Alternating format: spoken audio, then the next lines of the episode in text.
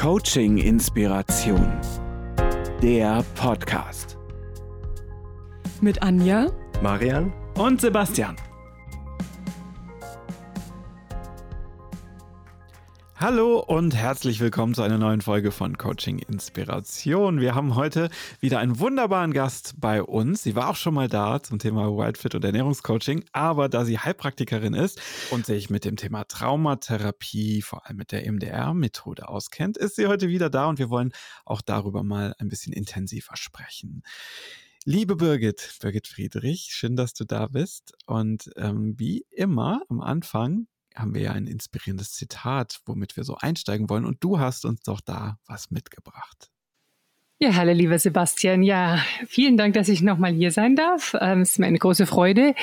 Ja, ich habe ein Zitat, äh, das kenne ich schon seit über 20 Jahren. Das ist nicht wirklich ein Zitat, aber eigentlich eine Geschichte von der Carolyn Mace. Und die hat mich so berührt und auch nachhaltig bewegt, dass ich sie gerne hier an der Stelle mit einbringen möchte, weil sie einfach sehr, sehr gut passt. Also die Carolyn Mace, die hat das beschrieben, dass wir jeden Morgen mit 100 Prozent unserer Energie aufwachen und mit 100% Energie ähm, in den Tag starten. Aber oft haben wir einfach Erlebnisse, traumatischer Natur, ähm, die uns bewegen und nachhaltig beeinflussen. Und da fließt zum Beispiel in das eine Erlebnis 10 Prozent unserer Energie und das nächste in 20 Prozent unserer Energie, ohne dass uns das wirklich bewusst ist.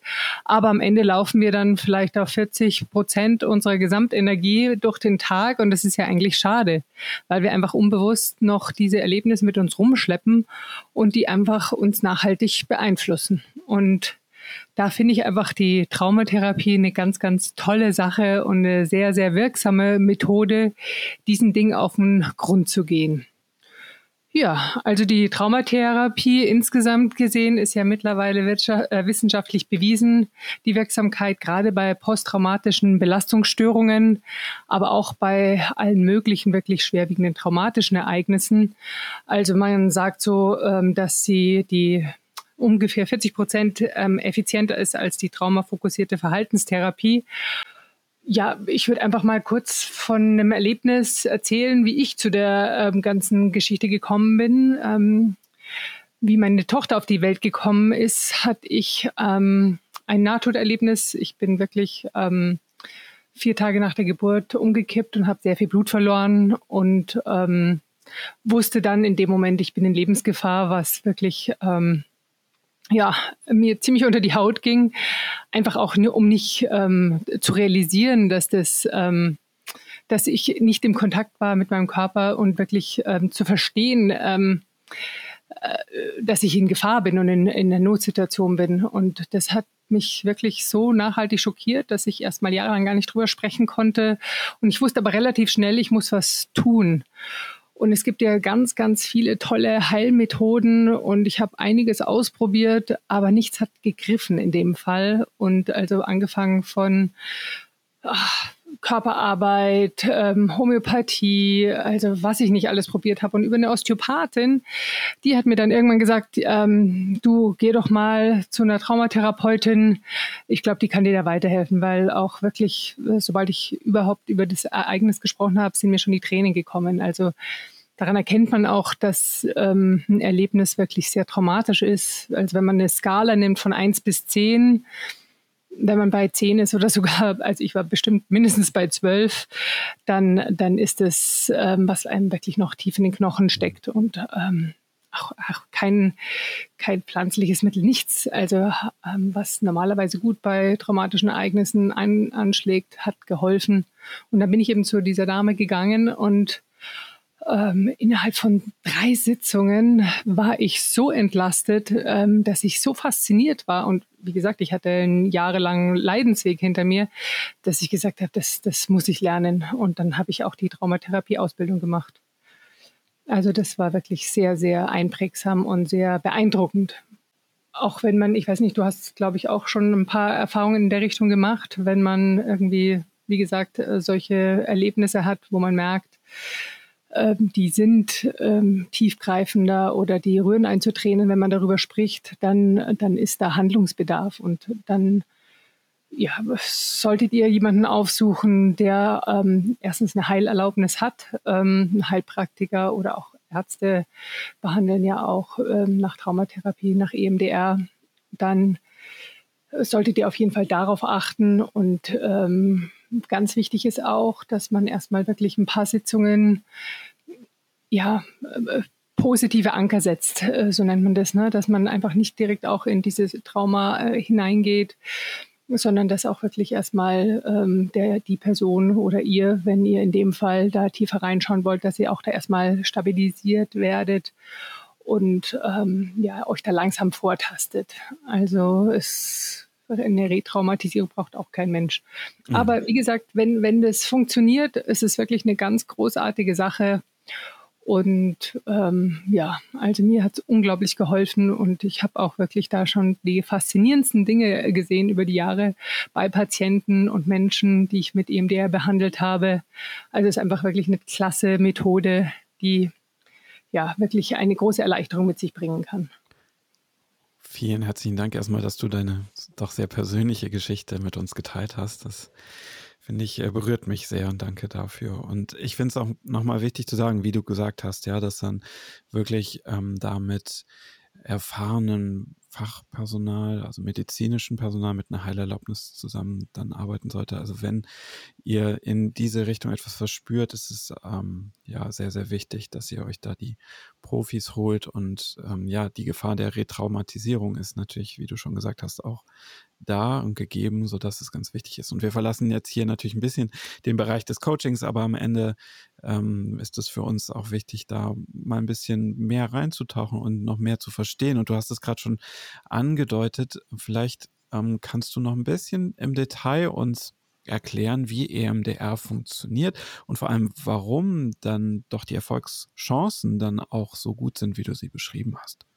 Äh, EMDR steht für Eye Movement Desensitization and Reprocessing. Also das ist die Desensibilisierung und Verarbeitung durch die Augenbewegung. Und im Endeffekt werden die Bilder ähm, entkoppelt und es äh, entsteht eine Neuverknüpfung über das Corpus callosum und es werden neue Verbindungsbahnen zwischen der rechten und Gehirn, äh, linken Gehirnhälfte geschaffen. Also das ist im Endeffekt, was passiert. Und das ist einfach wirklich eine tolle Sache. Sache. Und es ist wie eine Entladung. Das merkt man auch in dem Prozess selber. Wenn man eben an so einer Sitzung teilnimmt, dann ähm, werden die, äh, bewegt man die Augen von links unten nach rechts oben oder umgekehrt oder überhaupt nur von rechts nach links. Und man merkt wirklich, wie dann der Körper sich da auch entlädt und dann eine Neuverknüpfung stattfindet. Das ist wirklich ähm, eine ganz tolle Sache. Und ähm, es muss ja, das ist ja was ganz Individuelles. Also ein Schock wird immer individuell empfunden. Der eine mag es über, überhaupt nicht wahrnehmen und dann für den nächsten ist es wirklich ein Riesenschock, ein Erlebnis. Also selbst wenn zwei Menschen das Gleiche erleben, hat es nicht den gleichen ähm, Effekt auf die Personen. Ne? Also das muss man auch an der Stelle nochmal sagen. Und ähm, eben die Ereignisse können einem bewusst sein, aber sie können auch wirklich unbewusst sein und an einen, einen täglichen, wie ich schon ganz am Anfang gesagt habe, einfach ähm, beeinflussen. Und die Entlastung dieser emotionalen Stressmuster und der körperlichen Anspannungen ist enorm. Und das eben kann durch diese Stimulation geschehen. Also ähm, dann, dann bekommt der Körper einfach ähm, neuen Impuls und eine Unterstützung zu heilen. Also ähm, und im Endeffekt heilt sich der Körper dann selbst durch diese diese Entlastung und kann dann wieder neue Kraft schöpfen. Und das ist das Faszinierende an dieser Technik, wie man oft auch sowas ähm, äh, äh ja, sich erinnern kann, ähm, ist oft doch Gerüche oder Geräusche oder Situationen, ähm, die, die einen triggern. Ne? Also ähm, plötzlich kommen Bilder, weil man irgendeinen bestimmten Geruch riecht. Also das ist gar nicht unbedingt, dass man ein, ein, bestimmtes Ereignis, das einem wieder hochkommt, sondern wirklich, dass das getriggert wird durch die komischen Sachen, wie eben Geräu Geräusche oder Gerüche.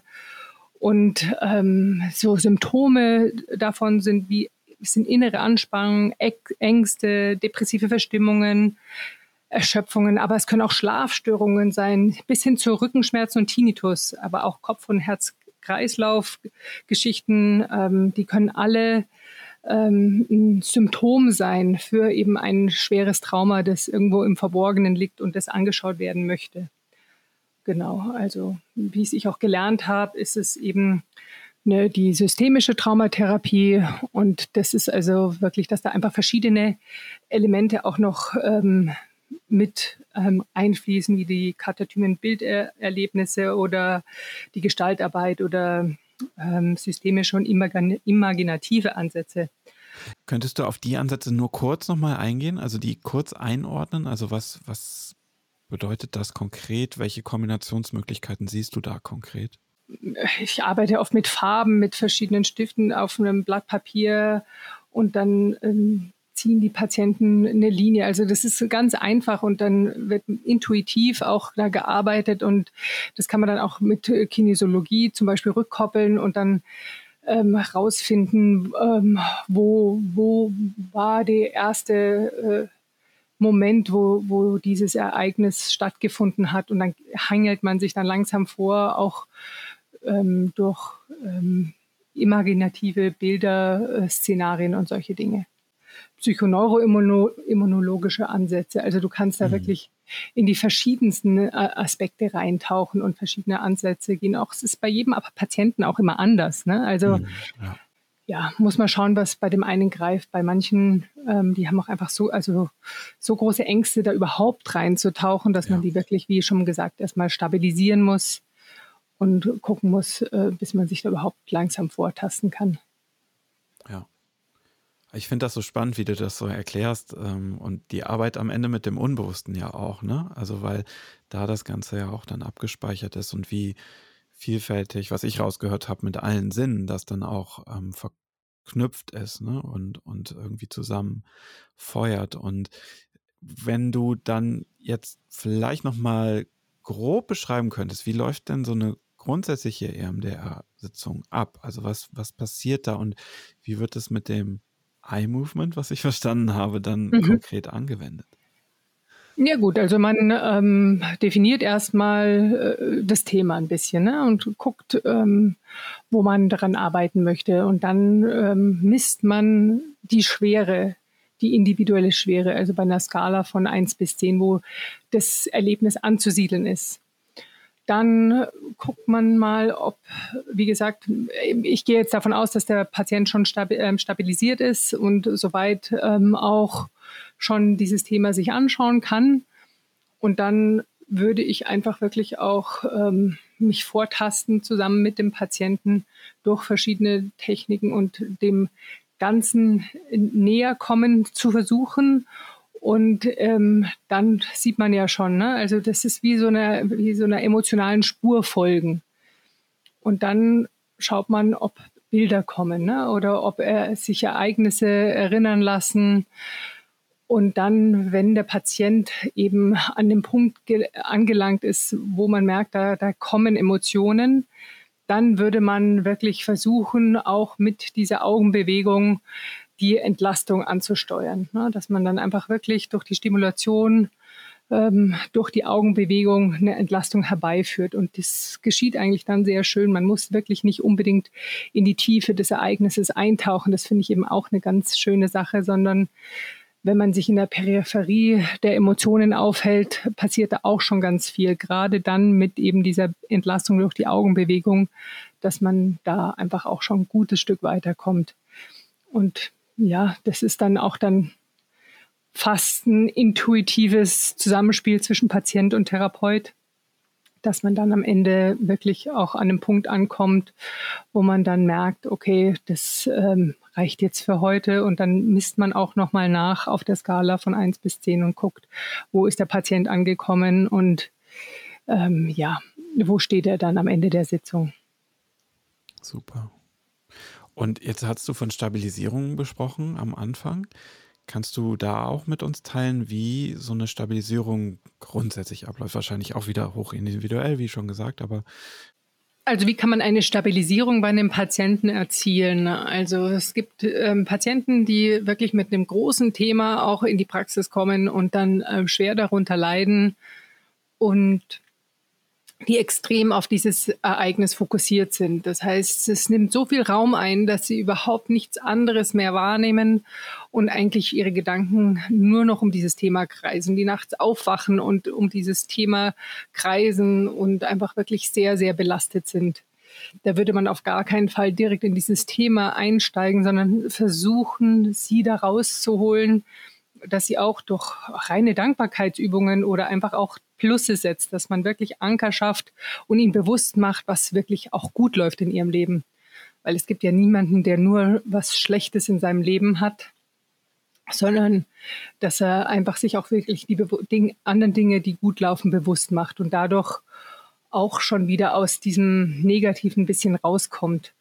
Und dann schafft, äh, schöpft er Kraft, um auch sich das andere eher anschauen zu können und nicht nur immer auf dieses Negative so fokussiert äh, zu sein.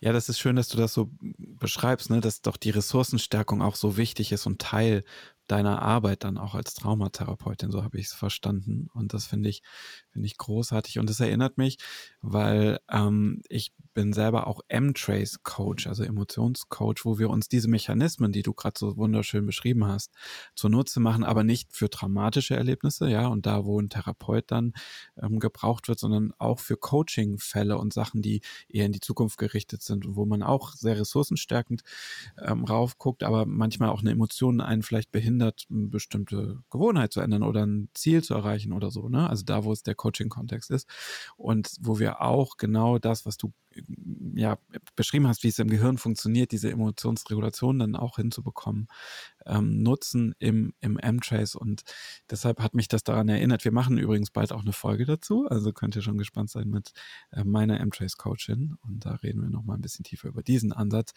der aber auch zum Beispiel unter anderem mit einer Augenpositionierung und sowas funktioniert. Also das wäre zum Beispiel auch was, wo man es dann ähm, auf, auf Coaching übertragen kann. Trotzdem, äh, heute soll es nochmal um EMDR grundsätzlich gehen und du hast es gerade schon so schön beschrieben, dieser Ressourcenaufbau, ja, der ja auch da in der Therapie, im Therapiekontext so wichtig ist. Wie, wie würdest du den einordnen nochmal und wie gehst du daran? Also ich versuche die Klienten immer zu stärken und ihnen halt einfach wirklich auch ähm, ihre Anker aufzuzeigen oder auch Anker zu setzen über die positiven Dinge, die in ihrem Leben stattfinden oder stattgefunden haben und auch ihnen da wirklich auch eine innere Sicherheit zu geben und zu vermitteln und einfach auch sie mit sich so zu verbinden, dass sie diese Sicherheit in sich spüren, dass sie auch diese Wellen des Lebens meistern können. Und das geht nicht von heute auf morgen, aber äh, das ist auch muss wirklich gefühlt werden. Und da kann man durch einfach auch Imaginationen oder einfach im Zweiergespräch mit geschlossenen Augen ganz gut rankommen, dass man einfach wirklich diese Anker setzt und eine innere Stabilität ähm, lernt zu verspüren. Und das ist einfach wirklich auch eine sehr schöne Sache, da äh, Menschen zu helfen, wirklich auch diese innere Stärke ähm, äh, wieder zu erlangen. Ne? Und ähm, wir alle haben auch ganz viele tolle positive Erlebnisse schon in unserem Leben gehabt. Und ähm, diese Ressourcen zu stärken, ist einfach unglaublich hilfreich, um sich dann auch eben die etwas negativeren oder auch schwer negativen Dinge anzugucken oder auch hinter sich zu lassen. Also das ist einfach wirklich ähm, keine neue Programmierung, aber einfach ähm, ein, ein neuer Blickwinkel und auch eine neue innere Stärke zu gewinnen. Ne? Also, mhm. genau. Sehr schön. Und das bringt mich so zu der Frage mit deinem Erfahrungsschatz ne, und dem, was du da schon alles erlebt hast. Gibt es irgendwas, was du unseren Zuhörenden noch mitgeben möchtest, was sie auch vielleicht für ihre eigene Achtsamkeit mit dem Thema traumatischen Erlebnissen und so weiter dann auch für sich ja nutzen können oder auch vielleicht mit dem Bewusstsein ranzugehen, was, was wäre aus deiner Sicht gut, wenn man auf, auf dramatische Dinge stößt, vielleicht auch bei Klientinnen, wenn man die im Coaching hat. Ne? Also wie würde man da ähm, aus deiner Sicht verfahren? Wie kann man sie am besten dann so unterstützen, dass sie zum Experten auch gut kommen können, der sie dann tiefergehend unterstützen kann? Ja gut, also wenn, wenn Sie merken oder wenn ihr merkt, dass ihr an, an Hürden kommt, die nicht so leicht zu überwinden sind oder wo ihr merkt, da kommt ihr alleine nicht weiter, würde ich jedem empfehlen, sich die Hilfe und die Unterstützung zu holen, weil ähm, ja, ich kannte, ich kannte wirklich viele Methoden, aber ich habe es auch nicht alleine geschafft, darüber hinwegzukommen. Also ich habe auch den Profi gebraucht oder den Blick von außen. Das reicht ja auch oft schon.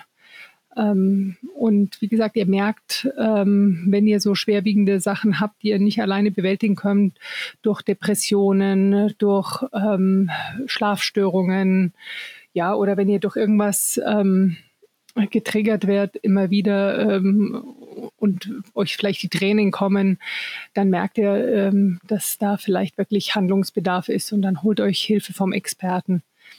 Ja, was ich vielleicht auch noch sagen möchte, ist, weil wir ja beide auch ähm, Waldwirt Ernährungscoaches sind.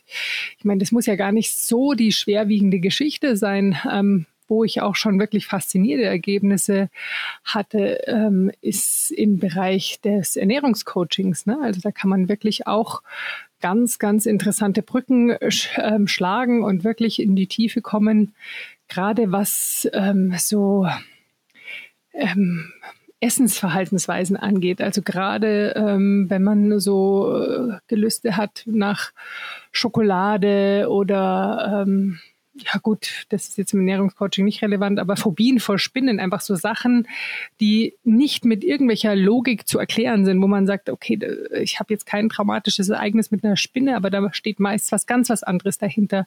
Oder ich habe jetzt auch nicht irgendwie ähm, mega ähm, traumatisches oder besonderes Ereignis mit Schokolade gehabt. Trotzdem will ich den ganzen Tag Schokolade essen und immer wieder mich mit Schokolade belohnen. Ähm, dahinter stehen oft einfach Dinge oder Geschichten, ähm, die äh, tiefer gehen. Und da hilft es zum Beispiel, wenn man sich ein ähm, einen kleinen Journal schnappt oder einfach nur einen Notizblock und einfach ein bisschen das Schreiben anfängt und einfach mal den Stift laufen lässt. Da kann man auch schon recht weit kommen. Also, und dann merkt er ja wirklich, ähm, ob ihr in irgendwelche Tiefen kommt, wo ihr nicht weiterkommt und dann wäre einfach die, die Sitzung mit dem Profi ähm, eine ganz tolle, hilfreiche Sache. Aber ja, wir haben alle solche Sachen, die uns beschäftigen und die uns Energie klauen im täglichen Leben oder die uns einfach nachhaltig beeinflusst haben, die es sinnvoll wäre, einfach anzugucken. Ja. ja. Wow, vielen Dank, dass du das auch nochmal für uns als ja, kleines Tool vielleicht auch noch mitgegeben hast, ne? wo man die Achtsamkeit nochmal nutzen kann, das Journaling. Das finde ich ähm, sehr wichtig und, und großartig, um, um, da für sich auch eine gute Selbstfürsorge zu schaffen, bis zu dem Punkt, und das finde ich, hast du auch auf den Punkt gebracht, zu dem Punkt, wo man dann Experten sehr gut ähm, dazu ziehen sollte, ja, wenn es, wenn es tiefer gehend wird. Liebe Birgit, ich ähm, bin dir sehr dankbar für dieses Gespräch und deine ganzen Erfahrungen. Gibt es noch etwas, was du teilen möchtest, was ich dich noch nicht gefragt habe? Ja, vielleicht gibt es doch da noch den einen Punkt, den ich an der Stelle noch loswerden möchte, weil früher äh, war das ja immer so verpönt. Also ähm, was mit einem Traumatherapeuten, eine Sitzung, um Gottes Willen, ich habe doch keine Schraube locker oder ähm, was, ich brauche doch keinen Coach. Ähm, und die Zeiten haben sich gewandelt das ist heute wirklich kein, äh, kein Dilemma mehr, wenn man mal sich Hilfe von außen holt, um mit ein paar Sitzungen dann einfach ein paar Sachen zu verarbeiten und hinter sich zu lassen. Das ist ähm, heute wirklich ähm, ein neues Zeitalter, wo man da auch äh, ruhig den Mut haben darf, ähm, da mal mit jemandem genauer hinzugucken. Und die Entlastung, die dabei entsteht, ist enorm. Und das darf man nicht unterschätzen und sich dafür auch nicht schämen, sondern das ist einfach eine tolle Sache und wirklich sehr hilfreich. Und das würde ich einfach auch nochmal jedem ans Herz legen wollen. Seid mutig und guckt hin und kehrt die Dinge nicht unter den Teppich, weil es geht ja schließlich um euch. Oh ja, das kann ich zu 100 Prozent äh, unterschreiben. Das sehe ich ganz genauso. Sehr schön, dass du das nochmal so auf den Punkt gemacht hast. Und ähm, ja, ich bin dir, wie schon gesagt, sehr dankbar. Ich freue mich auch sehr, dass wir so schön zusammenarbeiten dürfen. Und ähm, apropos zusammenarbeiten, wie können denn die Leute mit dir zusammenarbeiten? Wie können sie dich erreichen? Ja, gut, also wir fangen jetzt unsere nächste Challenge am 25. April an. Ähm, das ist eine, die nächste deutschlandweite Waldwirt Challenge. Und ansonsten ähm, lass mir doch einfach meinen E-Mail-Kontakt noch ähm, darunter, dann können, kann man mich gerne anschreiben. Das schreiben wir in, unten in die Beschreibung natürlich rein. Und genau, du hast es gesagt, äh, wir machen immer wieder Challenges. Also wenn ihr mit Birgit und mir zusammenarbeiten wollt, dann kommt gerne dazu. Äh, das ist die ähm, lebewildfit.com Webseite, also www.lebewildfit.com www.podcast.com. Da erreicht ihr uns, wenn ihr das wollt. Und ansonsten schreiben wir unten noch ähm, alle wichtigen Kontaktinfos in die Beschreibung. Sehr, sehr cool. Vielen herzlichen Dank und ähm, alles, alles Gute. Bis hoffentlich ganz bald. Vielleicht machen wir ja noch die ein oder andere Folge hier zusammen und laden dich als Gast ein. Und ähm, ja, damit würde ich sagen, bis ganz, ganz bald. Ganz herzlichen Dank, dass ich da sein durfte. Danke, Sebastian. Tschüss. Tschüss. It's memories stuck in my mind, they fill my eyes with wonder. Like a storm cloud that's in my heart, it shakes my soul like thunder.